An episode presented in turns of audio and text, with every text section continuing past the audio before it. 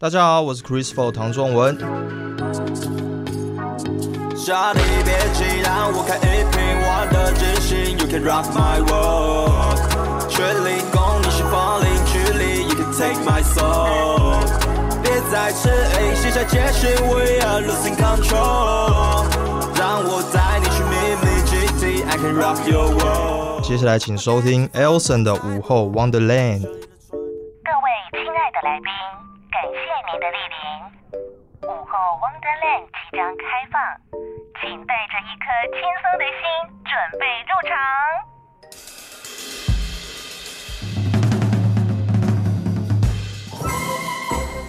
Ladies and gentlemen，欢迎来到午后 Wonderland。周一到周五下午一点到三点，娱乐和生活交织而成的空中游乐园，让你一路畅玩无极限。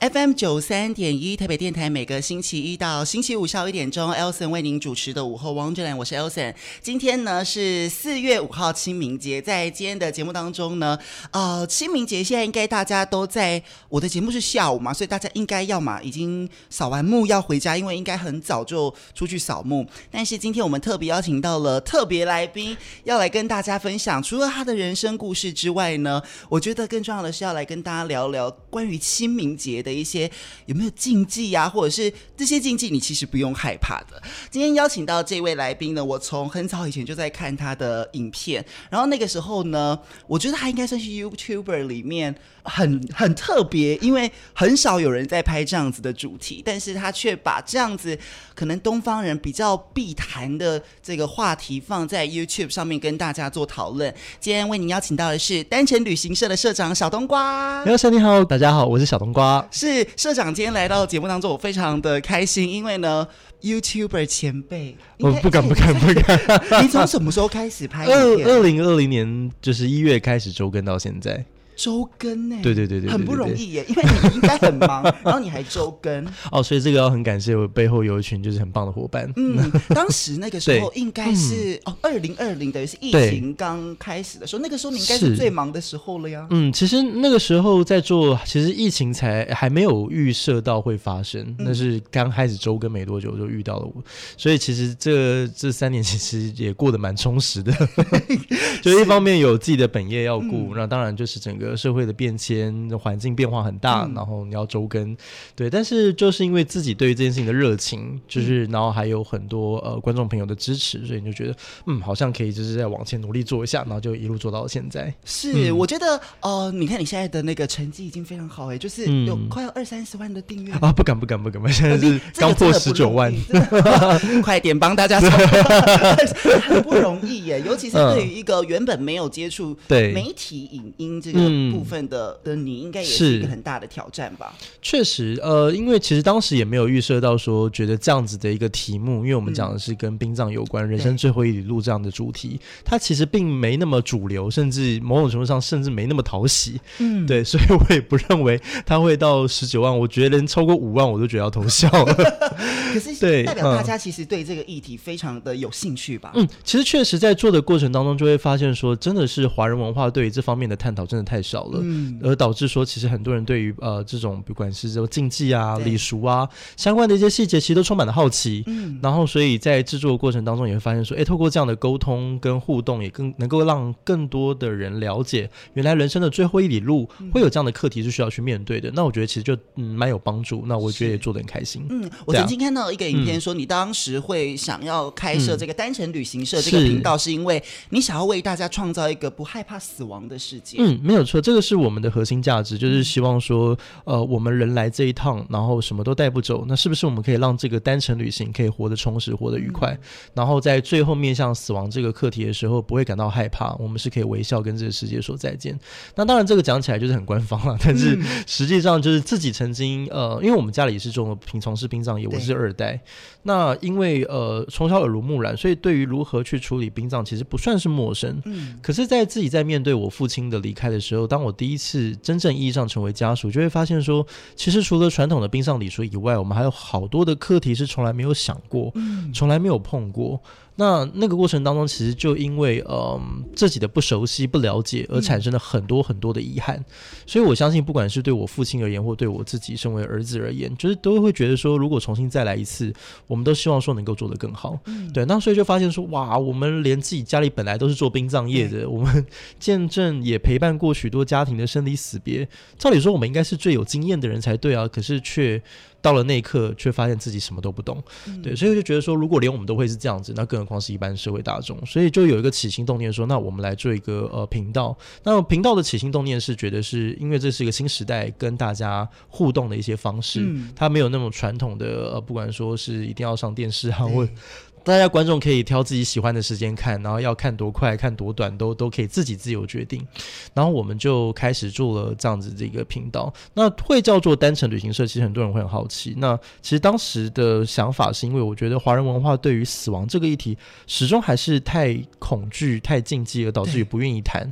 所以我们就觉得说，为什么每次要聊到遗嘱、聊到身后事，就非得一定要用一种正儿八经，然后觉得说，哦，我现在要聊一个严肃的议题，嗯，而且要很小心谨慎。对对对，为什么要这么恐惧呢？为什么要这么的严肃呢？为什么他就不能像是聊说，哎，我们明天去日本哦，我去美国玩，啊我准备我的行旅，然后我要怎么样去玩，我的行程怎么安排？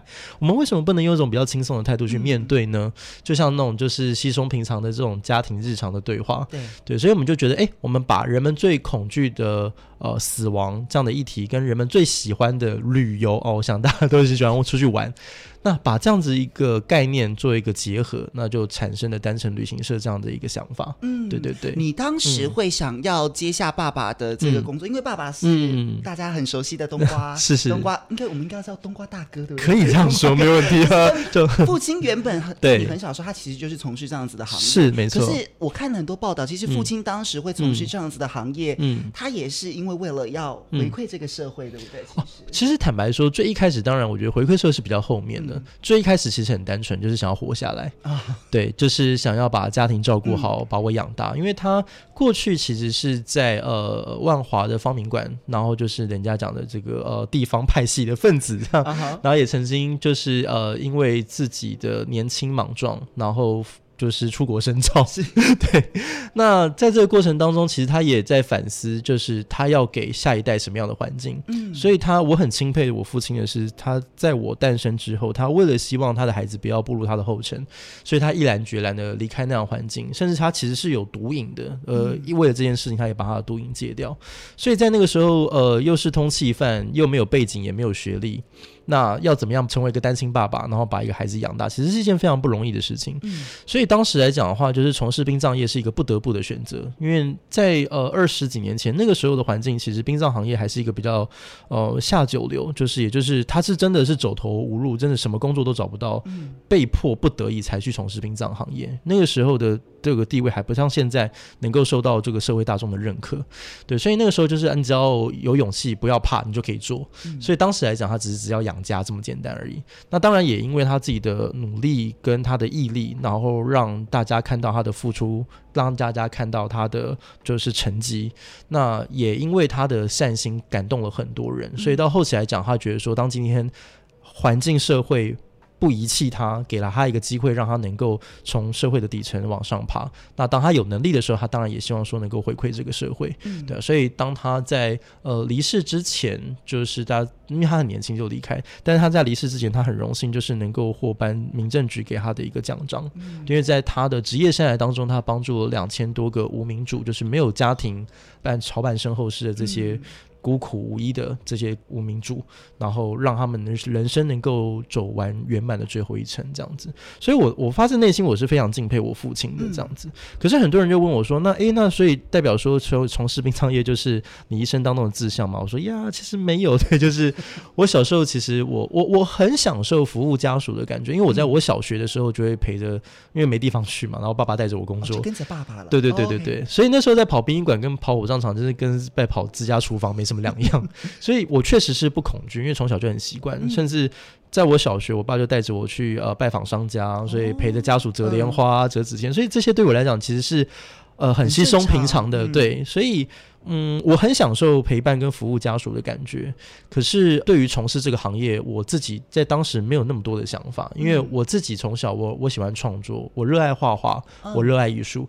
所以呃，在成长路上，我自己的方向一直都很明确。所以包含像我呃后来就是读复兴商工广告设计科，其实那时候都觉得说我想要从事艺术工作。你并没有想到说未来会接爸爸的这个工作？没有没有没有没有。所以包含像我父亲，其实他前期当然是比较自由啦，尊重就是啊，我儿子喜欢什么就什么。可是当后来后期，他也会觉得说啊，如果说他辛辛苦苦就是说累积这样子一个事业，然后如果说没有人接班，嗯、那不管是这些家庭这些员工。或者甚至哪怕是这些需要的家庭，这些家属该怎么办？所以他那时候就开始会说服我，就说啊，儿子啊，你回来接啊，回来接班啊什么。那那个时候来讲的话，因为年轻嘛，就是也不太懂得怎么样好好的跟家人沟通，所以那个时候跟与父亲有很多的冲突跟矛盾。那当时甚至就是被这种强迫，呃，这个赶鸭子上架，逼迫这种态度不是很不是很能接受。到后来甚至就是哦，跟我父亲有一些争执，一气之下就离家出走，对啊。所以那个时候其实几岁的时候，二十岁，十九二十。就我高中毕业，然后也出去外面，就是自己做了一工作室一段时间。对，那那个时候跟父亲有非常多的冲突。那到后来就觉得说啊，算了，就是我就干脆离开这个家远一点，那我们可能冲突会比较少一些。那那时候当然一方面也会有一些情绪上的反应，因为毕竟年少轻狂嘛。我记得有一次我们在家里，就是为了一个非常小，小到我到现在其实我已经忘记到底是什么事情了。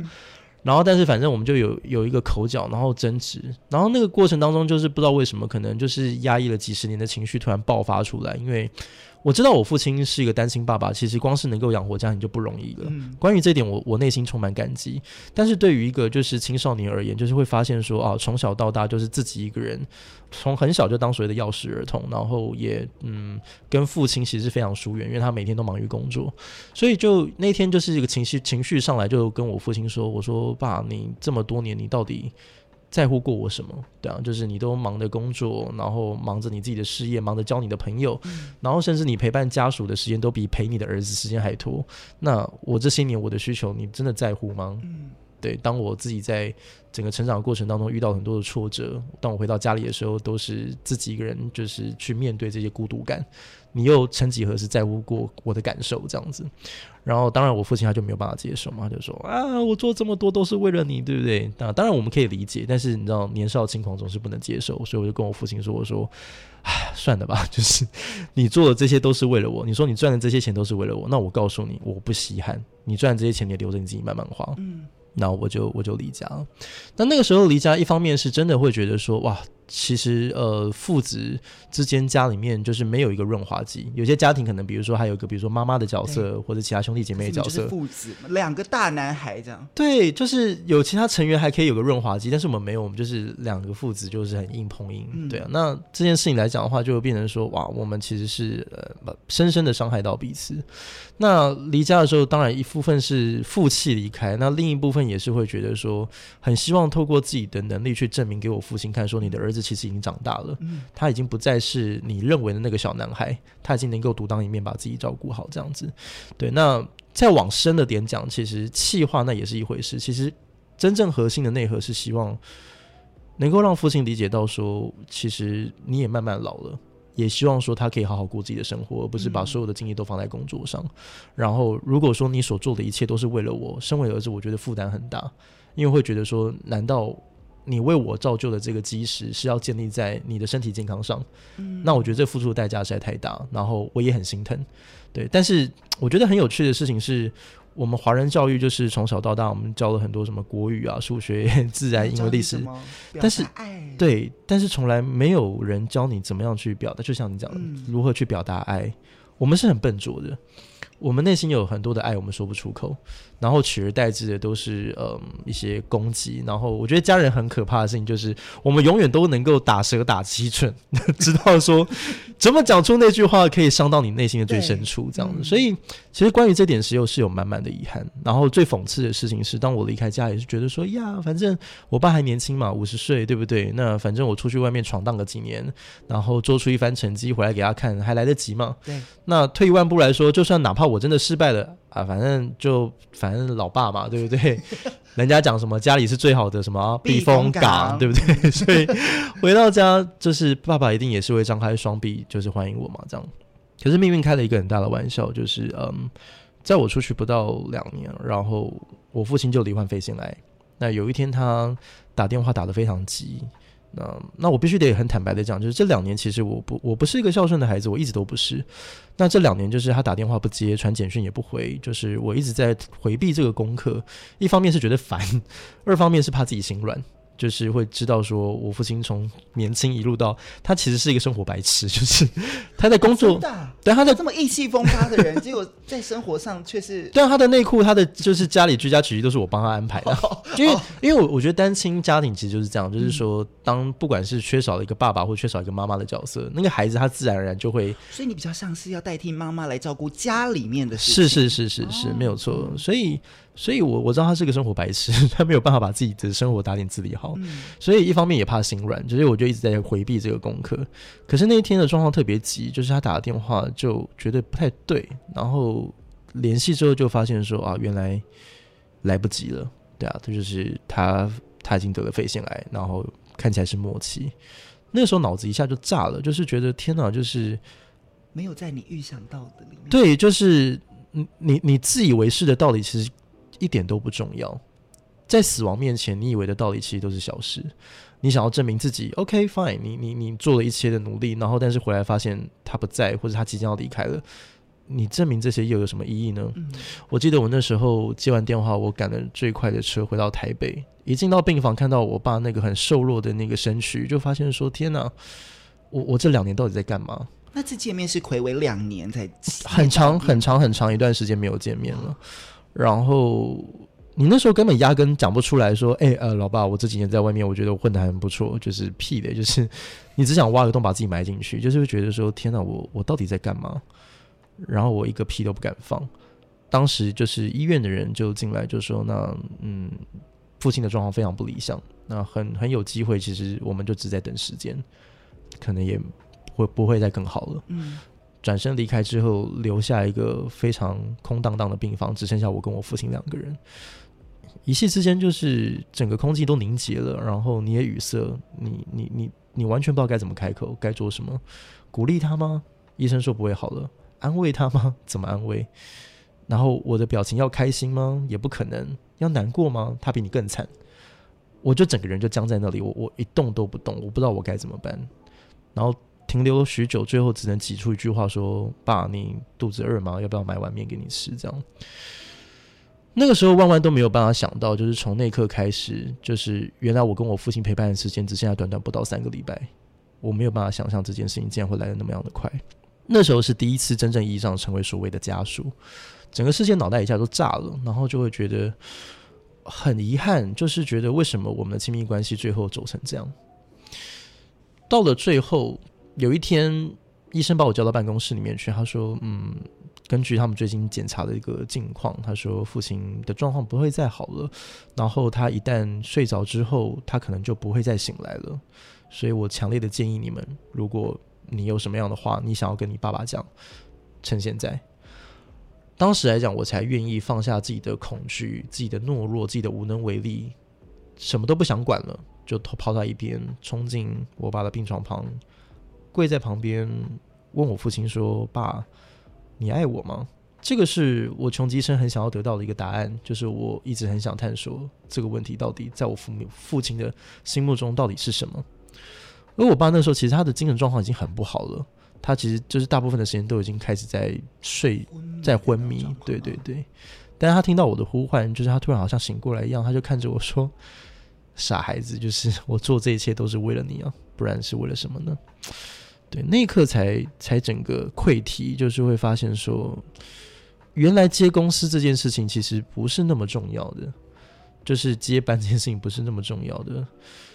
在我父亲后来他所留下来的话当中，他有讲到，就是他所做的一切，就是他知道他是做殡葬业的，他知道就是人生这一趟什么都带不走，但他很希望在他有能力的时候为我多铺一点路，我才不会像他小时候一样过得这么辛苦。还是回到那句话，就是我们很笨拙，我们都不太懂得怎么去表达爱这件事情。所以在那一刻才真正感受到说，说原来我父亲他由始至终他都一直很在乎我，只是我们彼此都不太懂得怎么去表达这件事情。嗯，然后也发现说，很多时候父子之间有很多的道理，那种是没道理的。比如说，我父亲会认为说，他所做的一切都是为了这个家。在年轻人的角度，我会觉得很荒谬，就觉得说，你的人生难道只为了家、为了工作？你要为了你自己、为了身体健康等等的？难道你的人生这样做了，你会觉得很？不会觉得很不甘愿吗？什么的，就是我们都用自己的道理去套在别人身上，认为人家应该要跟我一样，嗯、人家要跟我在乎一样的事情。家不能讲道理，讲道理是讲不通的。而且你越爱讲道理，你跟他的关系一定是越远，因为他的道理不是你的道理。每个人的道理都不一样，都不一样。对，所以不重要。那个没有标准答案，你去在乎这个事情干嘛呢？嗯、这其实不重要。重要的事情是，他是你的家人，然后你爱他。所以，嗯。很讽刺，我们是做殡葬，没看过很多的生离死别，但我们自己的遗憾其实却也是最多。嗯、那我也花了蛮多年的时间去调试自己的心情，去拥抱这个遗憾。有一天我理解了，就是呀，人家讲就是说，所有一切都是老天要你经历的，老天给你的功课。有一天我真的想明白了，我说真的是这样，就是我有很长一段时间，我把我父亲的死亡，我把我父亲的离开这些遗憾。变成是我人生的一个黑历史，是我一个人生我不愿意去面对的伤疤。只要一提我就会哭，只要一提我就会难过，只要一提我就会觉得感到非常失落。所以我不想要去承受这些情绪的结果，就是我假装这些事情是不存在，我假装这件事情不没有发生。可是我发现我只在逃避这件事情，它不可能不发生，就是它就是我人生当中非常重要的一个经历跟一个变故，然后它深深的埋在我的记忆当中，所以我不可能回避这件事情。直到我要结婚了，我要生孩子，我要迎接我的第一个孩子，我要成为爸爸了。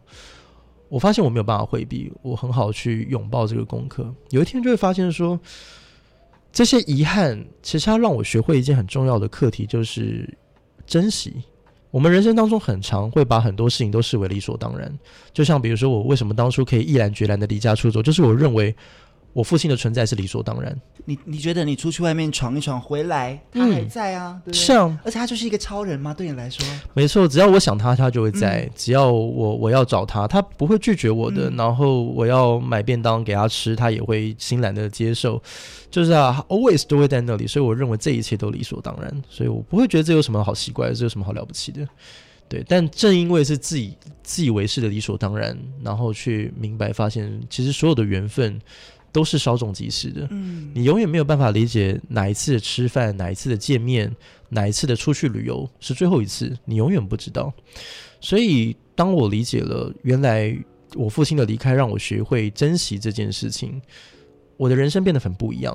就是我把我每一次，不管是朋友，不管是家人，包含我自己的小孩的相处。我都当成是最后一次，哪怕像比如说现在的录这个节目，就是很开心能够跟你在这个空间，我们畅谈这一个小时，我也会很专注的陪伴你在这个空间当中，因为我认为。永远都不知道什么时候是最后一次。那这个我觉得对于生命的品质有很大的提升。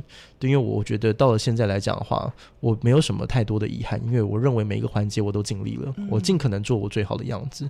因为我真心相信人生就是一个当成单程旅行，它没有办法走回头路，嗯、所以你只能好好的拥抱它。嗯，所以当我这一刻我理解这件事情之后，其实我回过头来面对我的工作，面对我所付出这些事情，我觉得这一切都变得非常美好。嗯、就是我不是只是为了工作而工作。而是我是觉得我可以把我的故事分享给身边的人，而如果很幸运的这些分享能够让他们变得更好，像是一个礼物一样，我觉得我的生命是一个非常快乐的事情。嗯，对啊。所以你说你从小时候其实就跟着爸爸看、嗯、看到很多这样子的画面，可是你到了真正要面对这件事情的时候，对你来说还是。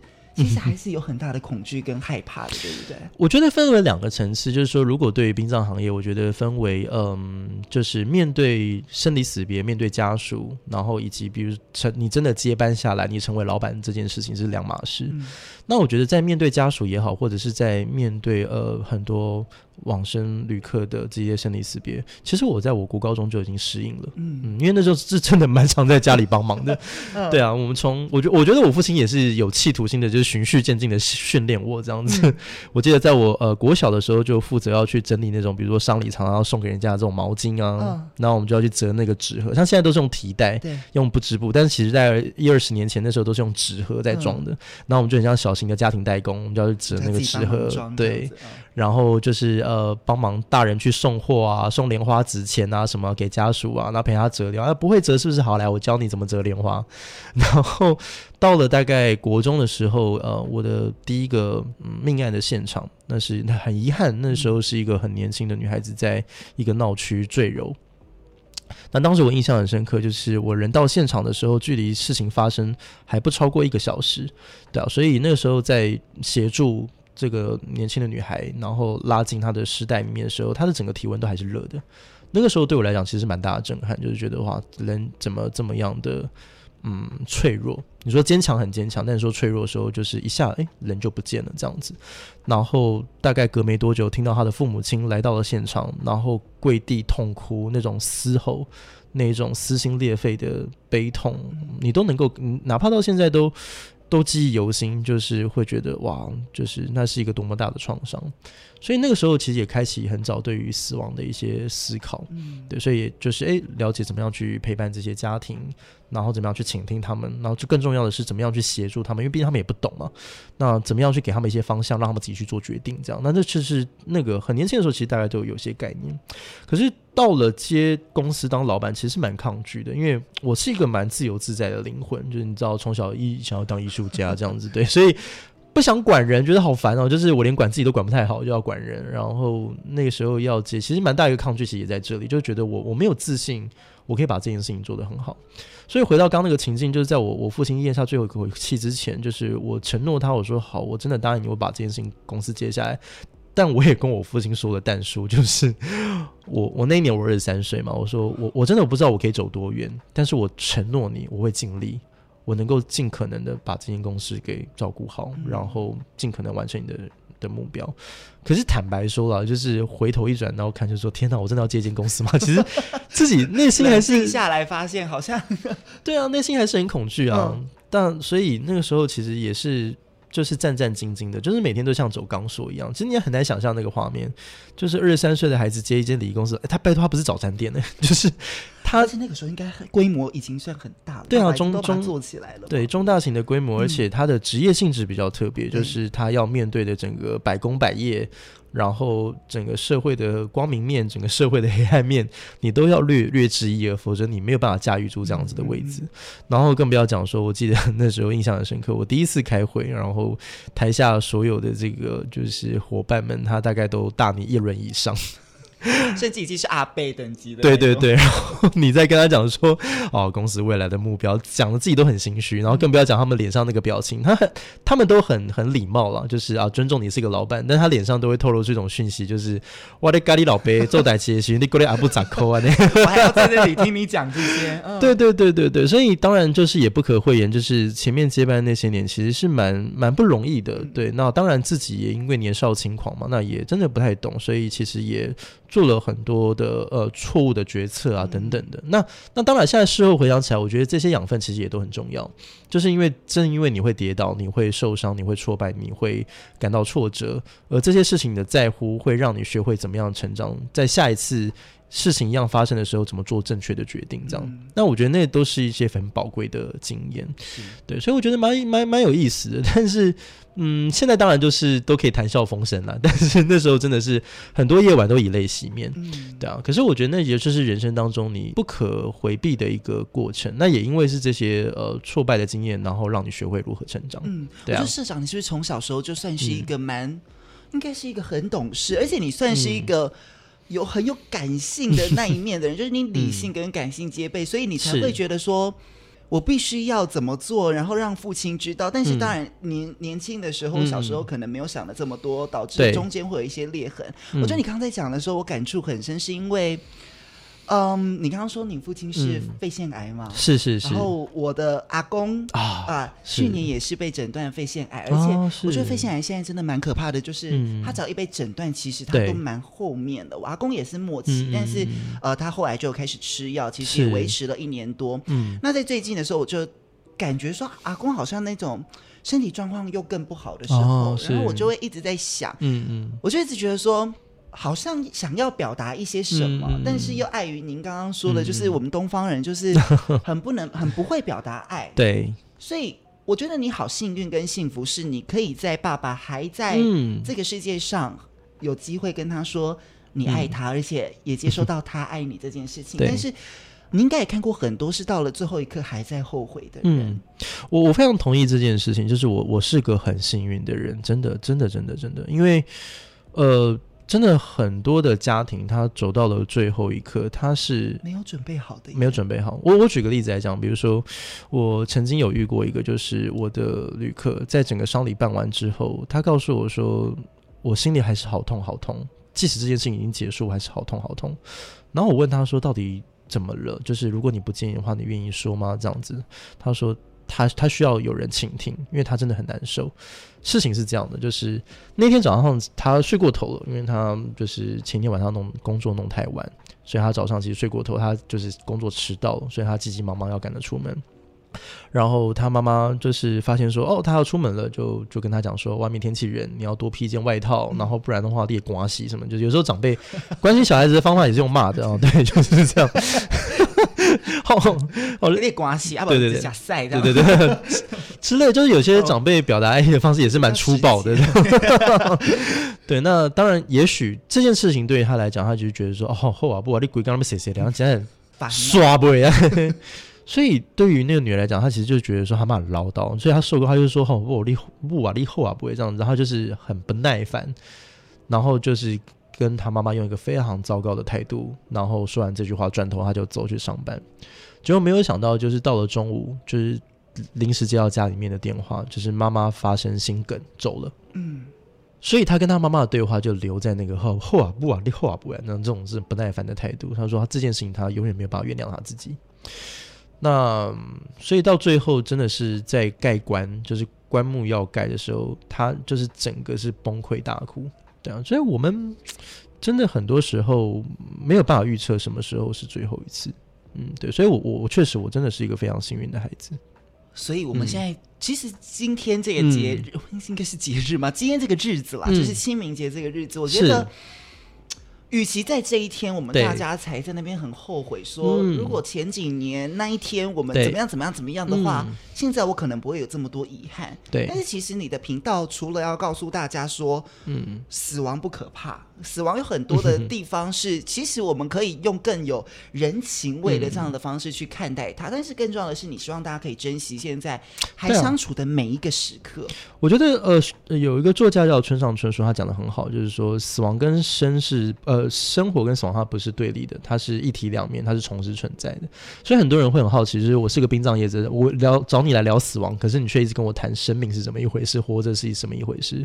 我觉得那就是不可分割的一部分。因为我们在了解死亡的时候，你一定要去思考，就是说我这辈子是为了什么而活，这点很重要。但是有点讲得太太理论，我讲比较务实一点，就回到你刚刚问我那个问题，就是嗯，陪伴家人这件事情好难，表达爱很难，真的。所以我觉得我们也许可以从现在开始，就是慢慢去培养这个习惯。去培养这个习惯是说，在日常生活当中，就是珍惜每一刻，不是到了最后再讲，而是在我生活当中，就是说，哎，回到家，爸爸妈妈哦，可能煮一顿饭给你，然后你就可以给他一个很大的赞美，就说，哇，爸，你今天煮这顿饭好好吃哦。嗯、对啊，我觉得真的是太感谢。哎，我刚好这两天我真想吃这道菜，怎么刚好你就煮这个，什么怎么之类的。再小再小再小的事情，都要养成赞美的习惯。嗯，我们要让那个生活充满的，嗯、就是你平常就要付出一点爱，付出一点爱。嗯、你不能到最后真的来不及了，你要存款都来不及。因为很多人都会觉得说啊，大家都那么熟的，同在一个屋檐下的家人话，讲这么见外，对，对不对？嗯可是有时候你你你会知道说，当你真的讲出口，啊，那个力量是完全不一样的，嗯，对啊。那所以就是要培养表达爱的习惯。所以我常常讲就是说，哎，有机会就多说，因为你你不需要刻意去找什么，要非得要到最后的时候才要说什么。然后能做的时候尽量做。那比如说像我常讲，如果家庭聚会有有机会，像比如说像最近遇到哦清明这个节日，那大家兄弟姐妹四散各地，好不容易聚在一起，多拍点照，多留个纪念，跟长辈在一起，真的有一天你会会感谢我给你这个提醒。嗯、对啊，因为像我自己就是我我我在我父亲过世之后，我要回去翻我跟我爸爸的就是生活照片，我发现我跟我父亲的最后一张生活照是在我小学六年级毕业典礼的那一天。你知道内心有多么的遗憾吗？就觉得说，天哪，我跟我父亲，对啊，其实我们也不是没有见面呢，我们就每天都生活在一起，可是我们却没有为比这个生活留下任何的记录，对啊，所以这个东西很遗憾的。然后包含比如说，有些人讲说啊，出去带跟家人一起出去玩啊，啊，我们改天呢，有空再说，有空再说。我记得我我我父亲他在临终的时候，他说他心中有个愿望，就是他工作的大半辈子，他没有好好出去玩过，他都是为了工作。他好想好想去一趟日本，去看看樱花哦，这样子。所以在我父亲走之后，我就带着我父亲的骨灰，然后坐的飞机，然后飞了一趟日本，然后也飞了一趟香港，这两个都是他想去的地方。然后当我跑完的行程，然后回台湾。呃，这个就跟大家分享一个经验了，就是说你要带着骨灰上飞机的时候，要多买一个机位，这样也算一个一位一位，对，他也算一位，不然你会吓到别人。这样就是你不能抱着骨灰罐在机上这样子，对，你要多买一个机位，这样 OK 好。所以我就在那个飞机靠窗边，就是买了两个我跟我父亲的位置。然后在回程的时候，我突然有一刻突然惊醒，就是天哪！这是我跟我父亲长这么大，我们第一次出去玩，我们父子第一次出去玩，嗯，你知道，而且是在这样子的一个，是是是是是是是，对，所以嗯，我很幸运，嗯，我在我人生当中很早就看明白这件事情，所以我现在我格外珍惜我所拥有的一切，嗯，那我也有我的不幸。这是不幸，让我人生有很多的遗憾，对啊。所以如果你有感受，我也很希望能够分享给你，让你可以有机会好好去反思，在自己生命当中是不是有些日常的小事就被你这样错过了。嗯。那如果还来得及弥补，那就趁现在可以好好的说。所以像你说，你跟家人有一些话想讲，嗯，有些人会问我说，我我如果我已经能够预知到我的亲人他人生也许也像我父亲一样那个倒数的阶段，重新再一次，你会给他们什么建议？我都会跟他们说，嗯，最后其实就是人生四道。赵可师老师提到，就是呃哪四道呢？道谢、道爱、道歉、道别，就是好好表达内心的感谢感受。然后如果嗯有些亏欠，心中有些心结，哪怕这件事情再小再小再小，只要你还记得，就代表你很重视这件事情。嗯。那么你就好好在他还在的时候，表达出你内心的亏欠。如果运气好，你甚至有机会可以得到他的原谅，那这个我觉得也许就是人生当中很圆满的一部分。嗯，对啊，我觉得人生应该面对家人的时候要放下很多的自尊或尊严，因为我们说有时候这个很不想放下那种我们自己的尊严，就觉得说我 干嘛要跟你说这些？有没有？我一定就是我，我觉得你跟你父亲一定有这样很像的地方，就是。你父亲一定也是一个很感性的人，所以他其实虽然外面看起来很像超人啊，外面看起来就是大哥，可是其实他对于儿子，嗯，他是最软的那一块，他其实是有很大的感受的。他他跟你一样啊。因为我觉得外在的社社会给我们太多的包袱、太多的标签、太多的身份认同，而搞得你好像，比如说什么君君臣臣、父父子子，爸爸要爸爸的样子，儿子要儿子的样子，然后我们要很很重视自己的形象、自己的人设、自己的尊严，然后无形当中你给你自己设了很多的框架跟包袱，你认为好像应该要怎样才能怎样，可是其实真的就是有句话是这样讲嘛，就是在死亡之前，人生无大事，这是真的，就是。嗯，我就还还是反复强调强调那一句，就是你以为的道理，你以为的那些尊严与否，在你亲人要离开那一刻，那其实那些一切都不重要。嗯，对啊，所以我觉得就是说，嗯，当然活在这个社会上，你一定都会有一些别人对你的期待。那你也你要回为了要回应这些期待，你要做很多的努力，这是这是必然的，是这是我们活在这个社会上你一定要有的技能。OK，可是千万不要忘记，你的人生还是有另外一个副频道，就是当你自己在整个生活当中，你要去调试这两个频道之间的平衡。嗯，你不能只是一昧的活在别人的期待当中，而失去了你自己表达爱的能力。嗯，如果你失去这件事情，那你的人生会很可惜。是对啊，我遇到很多就是临终的人，在我跟他们咨商，就是他告诉我说他最后走了之后要做什么，要做什么好，那我们都谈完了之后，我都会很好奇的问他说。到了这一刻，你的人生在倒数，你人生最大的遗憾是什么？不约而同，就是大部分都会跟我回馈说，他觉得他这部分花了太多的时间去满足别人对他的期待，但却从来没有好好问过自己他要什么。嗯，对啊，也就是死亡到了那一刻，对他来讲，他觉得死亡是必然，已经没有什么可怕不可怕的问题，他已经不在乎这件事情了，而是他会觉得说，原来我这辈子从来没有好好的活过。嗯，对啊，所以我觉得，嗯。我们都会走，你我都是，就是我们终有一天我们都会离开这个世界，只是时间长时间短。有的人可能他的时间活得比较长，也许活到七八十岁；有的人可能一二十岁，他就因为一些意外的状况，他必须得离开。所以我们都没有办法控制这件事情，那就别去想了吧。我们唯一能够想的就是，在我们还有控制、我们能够呼吸喘气的时候，怎么样把这个活的这趟旅程活得丰富、活得充实。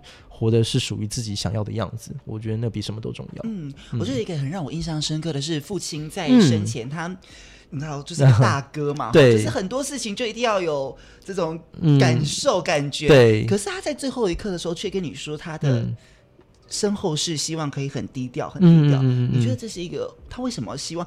你看，人生 生来就是大声拍手，死掉我也可能也希望排场很大。但是为什么父亲会选择在最后一刻让这些事情，让他的身后事是低调的做举办？我觉得有很多的原原因啦，就是一方面可能我觉得就是在当时他离开的时候，我觉得那时候的殡葬的呃文化跟做法，可能跟他所期待、跟他想要的还有蛮大的落差。嗯对啊，说简单一点，就是他不会想要用，比如现在我们所看到这种丧礼的文化去送他最后一程，因为太繁琐，然后太复杂，可能甚至也做不到他心里想期待的样子。那我觉得更大、更重要的一个原因是，我觉得那是一个体贴。嗯，所以那个体贴是在于说，因为他很清楚知道说，当他离开之后会发生什么事，然后也包含说我必须要独自一个人，然后要去面对这接下来排山倒海所必须要去承担的这些困难。嗯。对，所以他也希望说不要给我太多的负担。跟这些压力，就是让我可以很专注的去处理他离开之后所产生的这些问题。嗯，对，因为真的，一切都来得太突然了，他所有事情都来不及交代，来不及做准备。嗯，对，所以我觉得我能够充分感受到我父亲能对我的那一份贴心。对，所以当然到了我自己来讲的话，其实我也受到这件事情蛮大的影响。所以像我现在，呃，我虽然今年才三十二岁，但是我的遗嘱已经写好了，然后我的身后事也都已经安排好了，嗯，甚至我在我家里我有一个保险箱，然后我把我所有的不管是什么保单啊，重要的。文件啦，然后上班要执行的一些备忘录跟细节啊，全部都已经整理好，然后放在里面。然后我就跟我跟我太太讲说，到时候真的不幸先走一步，那就真的要很辛苦你的打起精神。然后我把东西能够准备都帮你准备好了。然后你只要很无脑的，就是按照我给你的密码，懒人包把它打开。那对对对，就很像待产包，有没有？就是都自己也可以决定自己的这些事情，对对对，这是一种贴心哎，是真的。对啊，我觉得就是能够让自己放心，那也是对家人的一种贴心。对啊，我觉得这件事情很重要。对啊，因为我们也看过太多的这种家庭，他因为他的长辈没有来得及交代，然后平常生活也从来没有讨论过这些事情，所以当他亲人过世的时候，他只能拿着两个十块钱铜板，然后一直反复的去跋杯。那么我们我们就具体问一些问题啊，比如说想象如果。有一天你，你你心目当中一个很重要的人离开了，然后你是要负责帮他去操办这些事情。好，那就问，请问照片要挑哪一张？要穿什么衣服？他的丧礼的规模要办多大？嗯，一百个人、五十个人、三十个人还是十个人？那这些人又个别是哪些人？嗯，要怎么通知？需要花多长的时间？什么样的宗教信仰？然后你的仪式要怎么样做？最后骨灰要放在哪里？我敢打赌，就是此时听到这边的你，可能百分之九十以上你从来都没想过。是，嗯、对啊。然后对于很多人来讲，你真的拿了十块钱保杯，保完之后，你真的可以心悦诚服接受这个答案吗？对于很多人来讲，也未必。嗯。值完杯之后，他想说：“嗯，真的吗？他真的会喜欢这一张吗？” 你就觉得：“哎 哎。欸”对，所以嗯，何必呢？就是为什么？对啊，还在的时候就问嘛确定好，先知道。对啊，嗯像我很多时候我就是哎拍一张我觉得很不错的大头照，然后我在吃饭的时候就闲暇就跟老我我就跟我太太讲说，哎老婆，我觉得我这张照片 蛮帅的。我上次跟你讲那张取消，我换这一张。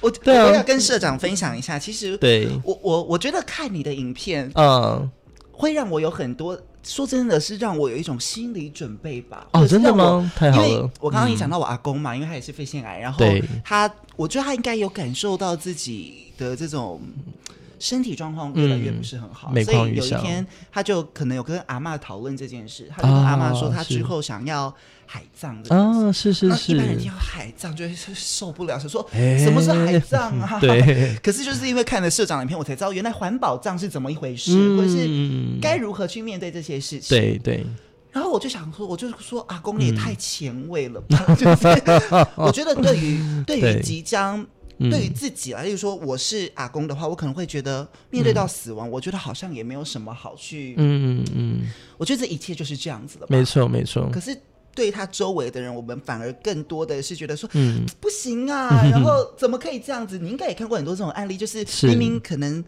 往生者他生前希望这么做，嗯但是家属可能就觉得不行，我一定要帮他办得更隆重，嗯或者是嗯一定要照礼俗来。是应该也有很多这样的例子吧？一定会啊，就是一个丧礼是它承载着所有人对他不同的期待，对对啊，所以他没有标准答案，就是甚至你在同一场告别式当中，我们也曾经遇过，就是三个宗教都有的，佛教、道教、基督教，那你要怎么讲，对不对？嗯所以为什么我们叫旅行社？我们常常在开玩笑说，我们其实说穿我们就是导游，导游的使命就是说，你要去日本还去日。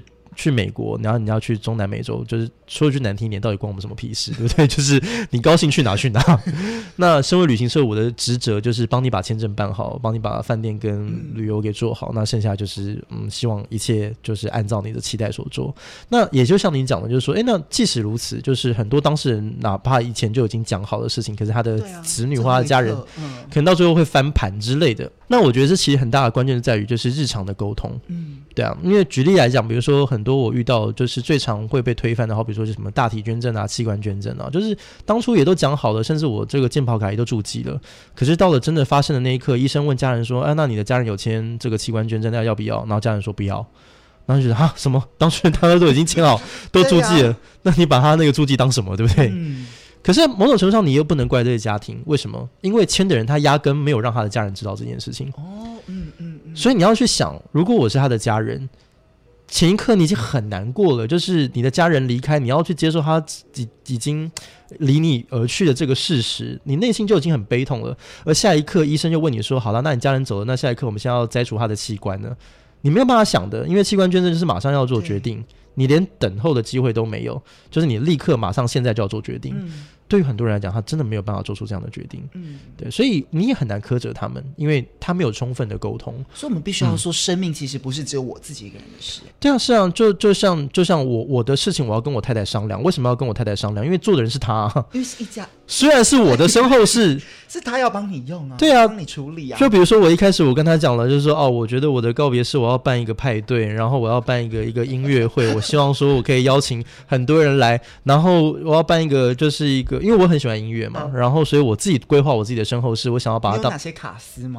这就是我太太问我的问题。我跟你说很好玩，我们老师高中老师也是叫我们要拟一个告别式，我就说我要请蔡依林啊、张惠妹啊、萧亚轩，大家都要来。对对对对对，不可能，太过分了。对啊，我我就我就跟我太太讲说，我一定要办。那我我那时候跟她讲说，我要办在 Luxy，然后然后我要要选一些曲目，然后要找人来唱歌这样子。那我太太就那边点头点头，她说嗯嗯嗯，好好好好，OK OK，好啊，没问题啊。那你可不可以把那个名单开给我这样子？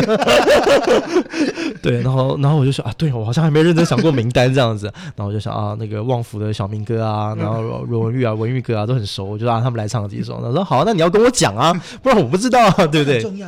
对，你要让你要先有跟家人或者是是啊，之后可能会陪伴你走最后这一程的人，嗯、让他们有心理准备，我这很重要。对啊，你要让他理解，不然他压根不知道从何办起嘛，对不、啊、对？所以，嗯、所以为什么会推翻？会推翻，因为就是没有充分的沟通跟讨论。如果你在前面提出来，然后你的执行人就是说，哦，不不行，我没有办法接受。哈，那个佛道教我不要抖哈，你别给都搞哈，我基督教，吼，你要我帮你拜牌位的话，请教不要抖哦。那这个可能这个课题会比较大一点，那他可能就要花比较长的时间沟通。但最起码对于这样当事人而言，他也会比较知道说，那我有没有什么其他的变通或折中的方案是大家都可以接受的？那这个东西你就要提前去准备去做。光这一题你可能就要花五年、十年甚至二十年去沟通的。你怎么样能够去妄想说，当我今天亲人过世，我要花两个礼拜，我要全部搞定？这对于很多家庭来讲都是一个压力锅在爆炸的时刻。所以我们看过太多的家庭会因为这件事情搞得分崩离析，真的太多了。所以我会觉得说，还是回到一开始原点，就是我觉得，因为人一定会走上这条路。你不面对，不代表这件事情不存在。嗯，我们一定会遇到这个课题的。所以，呃，我很多时候在讲，就是说，你做准备，我没有办法保证你一百分。可是最起码你可以及格，嗯，然后就所以我觉得趁早做规划真的很重要。我觉得真的不能避谈这件事。是啊，是啊。最近出书的阿娥姐，她前几天对不淘宝的陪伴，对我记得她说，她当时就是在跟她想说啊，遇到这些事情，说要赶快跟妈妈来聊嘛，是是是，就妈妈居然赏她一个巴掌。对，东方家庭就是你跟我聊这个，你是在诅咒我吗？是是是，真的不是。等你到最后一刻，你会发现。为什么当时没有谈这件事？嗯嗯啊、不过我觉得你你提到一个很好的例子，就是说这个当然我们今天刚刚讲的都是很多都是很理想的状况，但是我们也不能排除很多人的生命经验他是没有办法畅谈这件事情的。的有些人就没有办法。是是是，所以关于这一点，很多人问我说该怎么办？那我这边可以给的建议就是说，如果对方他对于他的生命，因为这个很多时候会跟他的成长经历有关，嗯、而导致他真的只要一来到死亡，他会想聊这件事。对对对，他会非常难过，他会非常的失落。那这个东西你不能勉强他，就回到我们刚刚讲，你的道理不是我的道理，就是你不能因为今天听了我的分享说，哦，我觉得小东哥讲的很有道理，一直回去跟妈妈说，妈妈以后要怎么做，我以后要怎么做，对对对，然后妈妈跟你避谈，然后你就会想说，哦天哪，你怎么这么跟不上时代，对不对？人家上节目都已经讲成这样子的，我觉得你不觉得这个是对啊，很很重要的决定吗？啊、对不对？每个人不一样，对对，每个人是不一样，所以你一定要尊重每一个人对于生命经验这件事情，他的在谈死亡这件事情的态度，你，你一定要尊重。OK，所以我说。你做你能做的事，好好比如说，如果家里面真的避谈，那么我会建议就是说，怎么样写信、传简讯，传写信跟传简讯，他们有个共通点，就是他没有那么的直球对决。比如说，我现在我跟你，我直接问，哎，请问你走了之后要怎么办？你没有办法回答我，因为也许这题你压根没想过，然后你好像又不得不回答我，那这件事情就会变得很尴尬。嗯，对。可是传简讯。或者是说写信，它有一个很好的好处，就是说它可以中间有个缓冲。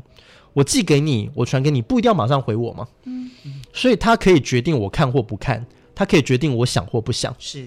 那当然，我今天我传了，我也寄了，你也可以压根当这件事情不存在。可是如果有一天你有些想法，你还可以跟我讨论，那这个时候这个态度就会比较软化。这是第一个建议。第二个建议就是怎么样？就是。如果对方他是完全没有这样的一个经验跟准备还有习惯的话，也许你可以从自己做起，改变别人很难，但是透过改变自己去影响别人相对容易。也就是说，家里面是完全没有谈的经验。举例来讲，比如说很多家庭他是没有讲我没有办法讲我爱你的。比如说，你只要跟你爸讲说：“哎、欸，爸，我爱你。”然后你爸就说：“好啦，你直接说嘛，欠多少？” 对，够啊，看我这啦，两千够吗？哎呀，能千五够不？就是很显然家里是没有这个习惯的。习惯对，那没有关系，脸皮厚一点，你就每天跟他讲：“爸，我爱你，爸，我爱你，爸，我爱你。”终有一天，我相信你爸爸会软化的。他有一天，他也会跟你讲说：“哎、欸，宝贝啊，我也爱你。”那就代表你成功了。嗯，也许他需要时间，但是他就需要你锲而不舍的努力这样子。嗯、那聊死亡也一样，就是你要去去谈别人的，也许他压根没想过。那谈自己的很容易啊。嗯，比如说有时候看新闻时事，比如说嗯，最近啊，当然我们很遗憾发生这件事情，但是比如说啊，狒狒 离开了。对，那也许你就会想说，啊，我们家的宝贝，现在现在有些人把毛小孩当自己的宠物，那你想说啊，毛小孩有一天也会离开了，诶，那毛小孩有一天也会离开，那人也有一天也会离开啊。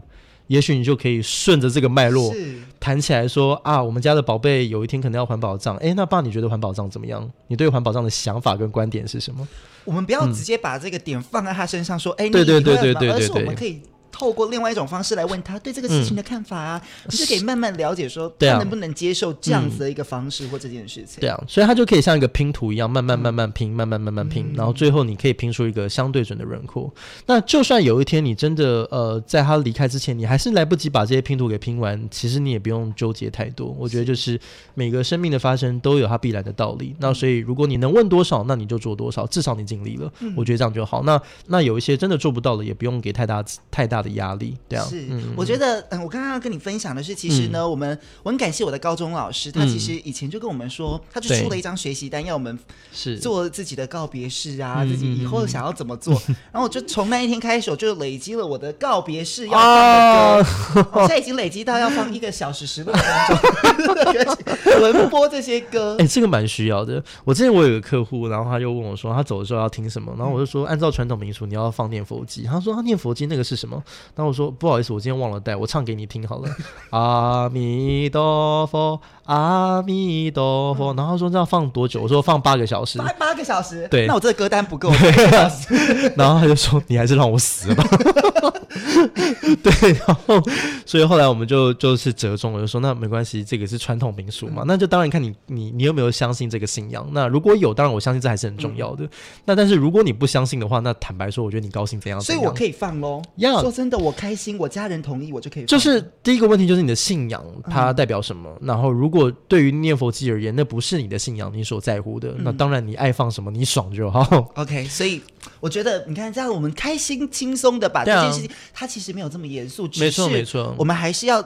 认真的去看待这，我觉得认真跟严肃不一样。你要认真看这件事，但是你不需要严肃去看它。没错，我觉得大原则是这样啊，就是说，呃，这件事情跟你有关，也跟你的家人有关，所以你在设计、在思考的时候，你要可以先去思考说我要什么，嗯，然后接下来我的部分想完的时候，那你也可以去思考说，那我的家人能够得到什么，嗯，对，就比如说像最近这个清明也也很应景嘛，那 刚好今天也上这个节目，嗯，那我就聊。那因为今天篇幅跟时间的关系，可能没有办法把很多的这种礼数跟禁忌摊开来聊得很很清楚。但是我觉得大原则其实很简单，就是我们要去思考扫墓这件这件事情的核心价值到底是什么？嗯，呃，是烧纸钱吗？是祭祀放放贡品吗？我相信都不是。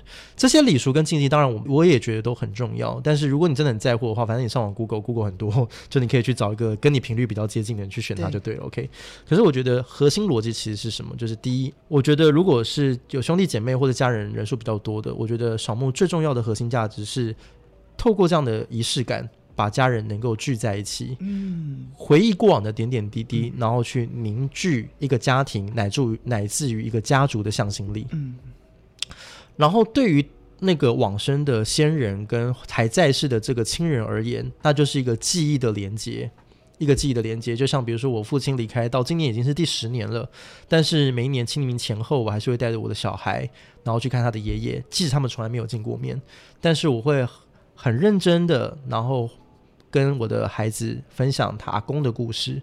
因为我希望说他们能够记住阿公的历史、阿公的故事，目的不是歌功颂德，而是告诉他说，你的阿公的人生曾经辉煌，曾经成功，也曾经失败，曾经挫败过，而这个都是我们流淌在我们自己的血液当中。嗯、所以，倘若未来你的人生顺遂，你要感恩你身边所发生的一切；如果失败，那你也不要气馁，你也要知道说，你的阿公他的人生曾经跌到谷底，他都有机会成功，那么你也可以。是对啊，我觉得每一个人的人生经验，每个人的生命故事，它就像是一本书。它都是一个启发我们的养分，然后透过他们的故事，也可以磨练我们的智慧跟历史。那我觉得那就是在扫墓的过程当中，可以留给下一代的养分，而不是只是说哦，我觉得山路好累哦，哦，扫墓好烦哦，什么的。那这些东西，当然每个家庭他都最后都可以有自己的习惯、自己的祭祀。那只要你感到舒服、感到自在，那么它就是一个很好的扫墓习惯。嗯、所以其实清明节这一天，我们可以把它想成是一个很温馨的一天咯、嗯、绝对是，绝对是，就是跟可能跟我们曾经的家人，嗯、还有跟现在的家人做一个小约会的感觉。我我蛮我蛮提提倡大家，就是如果这个清明年假有空的话，可以把那个《可可夜总会》拿出来翻一翻，拿出来看一下。那是呃皮克斯的一个动画，我非常喜欢那部片。他在讲的是墨西哥的亡灵节，它其实跟东方文化就是差了十万八千里，对，对。但是他骨子里面有些呃就是符号其实是相近的。他们也重视祭祀，然后他们也重视这种家庭凝聚的仪式感，对啊。那我相信，虽然嗯、呃、跨种族、跨文化，但是呃，我们其实也都在骨子里面也都会有那种内在的基因，是渴望跟往生的先人，嗯，还是有那些记忆的连接。那那是我们一切的根源，跟我们感恩力量的来源，对啊。所以我觉得在扫墓过程当中，其实怎么拜，那只是表面上的形式，但是我觉得更重要，它核心的内核是什么？那我们只要抓到这个重点了，我相信扫墓就不会变成是一件很枯燥乏味的事情。是，其实今天时间真的不够，但是我想用最后几分钟的时间跟社长来聊聊，嗯、因为其实我们的这个小天使有帮我们规划出几。几个就是没问题，我们很多的那个禁忌有没有？当然，你的频道讨论很多了，对对对。我们来跟大家讨论一两个禁忌。好啊好啊，没问题。这些禁忌在你的眼中来看，到底为什么会有这些禁忌？好的，他有一个是说呢，像拜拜的时候啊，哈，这个东西都是我们在吃。嗯，那有时候像那个阿公阿妈就会很 很注重这个拜什么嘛，三生素果，然后什么什么什么。但是说真的，有时候像那个鸡腿放在那边，我放了一整天 哈，我真的也不是很想吃。我理解，我理解。到底可不可以放我想吃的？例如说，我可不可以放我最喜欢吃的串冰啊？串冰应该会冷掉布丁啊，放我喜欢的真奶啊，什么红茶？对对对，这个可不可以有这样子的方式？我先讲我自己的例子好了。比如说，我父亲，呃，我父亲清明扫墓，我都拜什么？我都拜麦当劳，然后都拜那个就是老崔蒸包，原山老崔蒸包，附近这边有，对，我很爱吃，我爸也很爱吃。然后他最爱喝的这个贝纳颂，哎，这没有叶配哦，不好意思，纯粹我爸爱喝这样子 的这个饮品这样子。然后贵州，那嗯，这就是我爸最爱的。因为如果我拜拜什么三生四果十二菜丸，嗯、我爸会在我的梦里给我带这样子。对。但我要先强调，这有一个很大的前提，就是因为家里我说了算，嗯、因为我也没有什么其他的兄弟姐妹，我也没有什么其他的长辈。做主的人，对，我就是做主的人，所以我心里很清楚知道说我父亲喜欢什么，那我就是祭祀我父亲喜欢的东西就好。那这个东西它能不能够一体适用？坦白讲不太行，因为这就是回到家里的风俗跟习惯。比如说，如果你跟我一样哦，其实这个只要我说了算，那就当然我会讲说你爱拜什么拜什么。可是如果说家里面还是有一些长辈比较传统的观念，那那么我觉得还是要尊重，就是长辈的一些想法。嗯、那当然就是你可以多准备一些。比如说，除了长辈准备的一些什么呃，这个鸡、猪、鱼呀，什么等等之类的，嗯、那你会觉得说啊，我爸其实也没那么爱吃，那你就还是可以额外再准备，比如说你父亲喜欢吃的一些小点。但我觉得还是有个大重点是在于说，祭祀是阳间，就是我们这些阳上子孙的心意，嗯、所以就是说发自内心感念感恩的心情到就可以。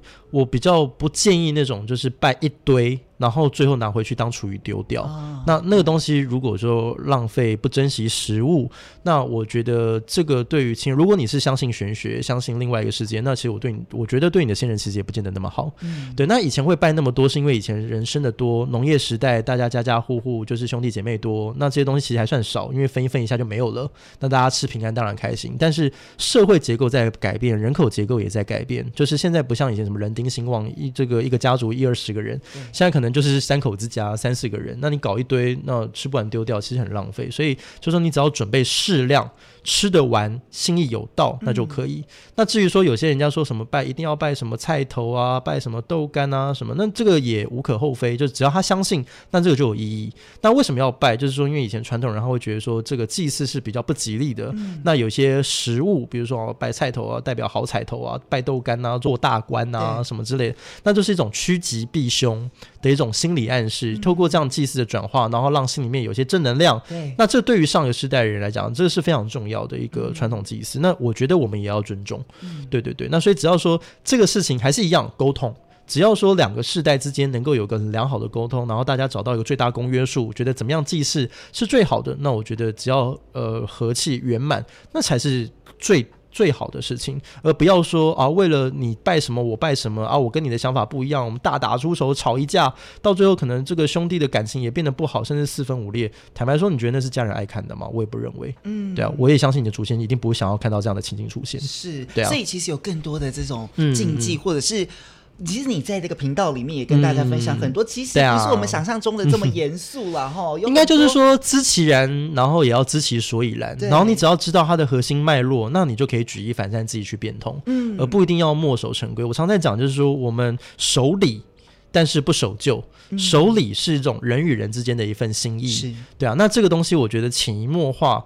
对于我们在日常生活中，在不管是对待自己的同事、对待自己的朋友、对待自己的事业或对待自己的家庭，都会有很大的帮助，因为那是由内而外的，因为我把别人放在自己的心上，是那这种人跟人之间互动的这种感恩，嗯、那这种是潜移默化的教育，在传统很重视，我完全可以理解为什么他们会这么样的在乎这些传统仪式。嗯、那只是说，随着时代的改变、文化的变迁、观念的改变，就好比说以前重男轻女、父亲社会，现在都男女平权了，女性也可以在这个社会上有非常大的贡献。嗯、那我们是不是还是得要必须要去守住那个框架不变？我我觉得倒不至于，是。就是我们可以有一些适量的变通，只要我们知道说它的核心价值是什么，然后去做一个改变，我觉得都是可以的。嗯，嗯。所以呢，今天其实我们有在这个我自己的 IG 上面跟同学们一起问问看有没有什么，因为社长难得来，嗯、希望下次你还是可以来。但是我今天 同学呢有跟大家有跟要问你问题，好的，有几个我们刚刚其实有聊过，嗯、我今天特别就选了两个，因为时间不够。一个是说，如果有选择的话，你还会选择嗯爸爸的这个行业，就是殡葬这个行业嘛？如果重新再来一次的话，我觉得我会欣然接受从事殡葬业这件事情，哦嗯、对啊，就是相对我觉得比较不会那么抗拒。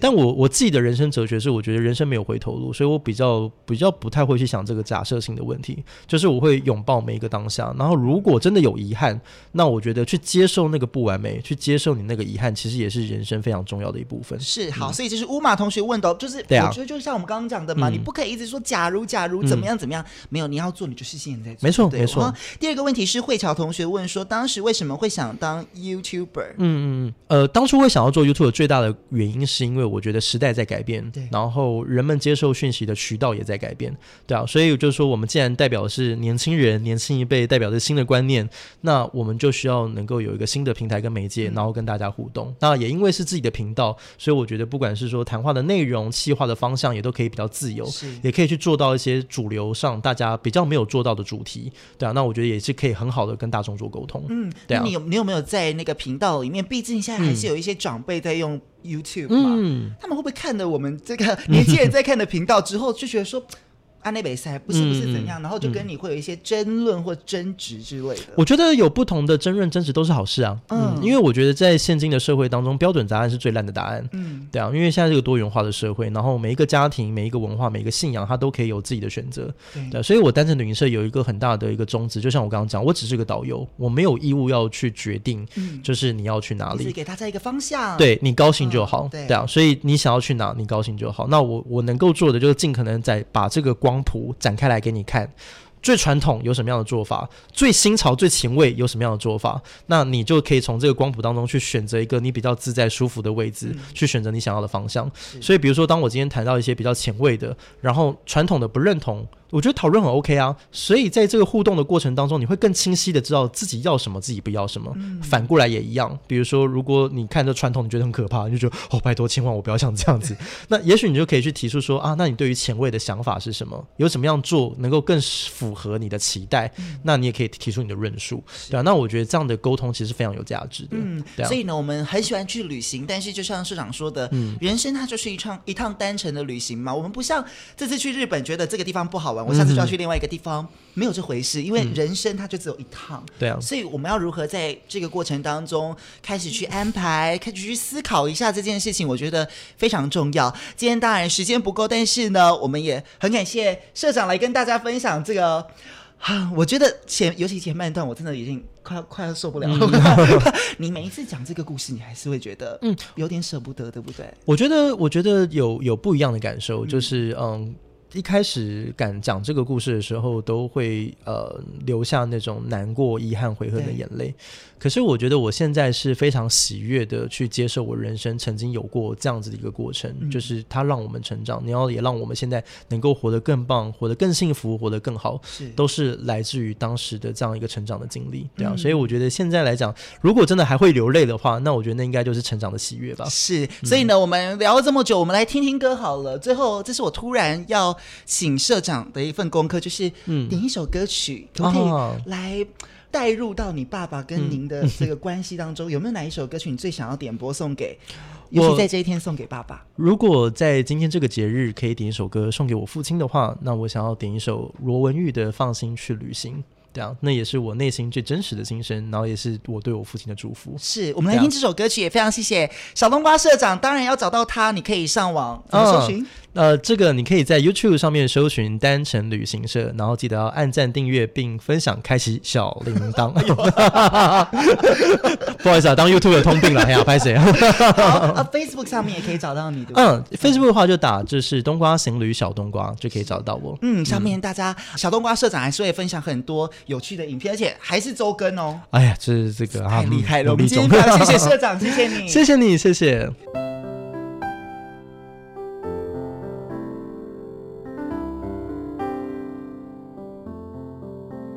听见台北的声音，拥有颗热情的心，有爱与梦想的电台，台北广播 FM 九三点一。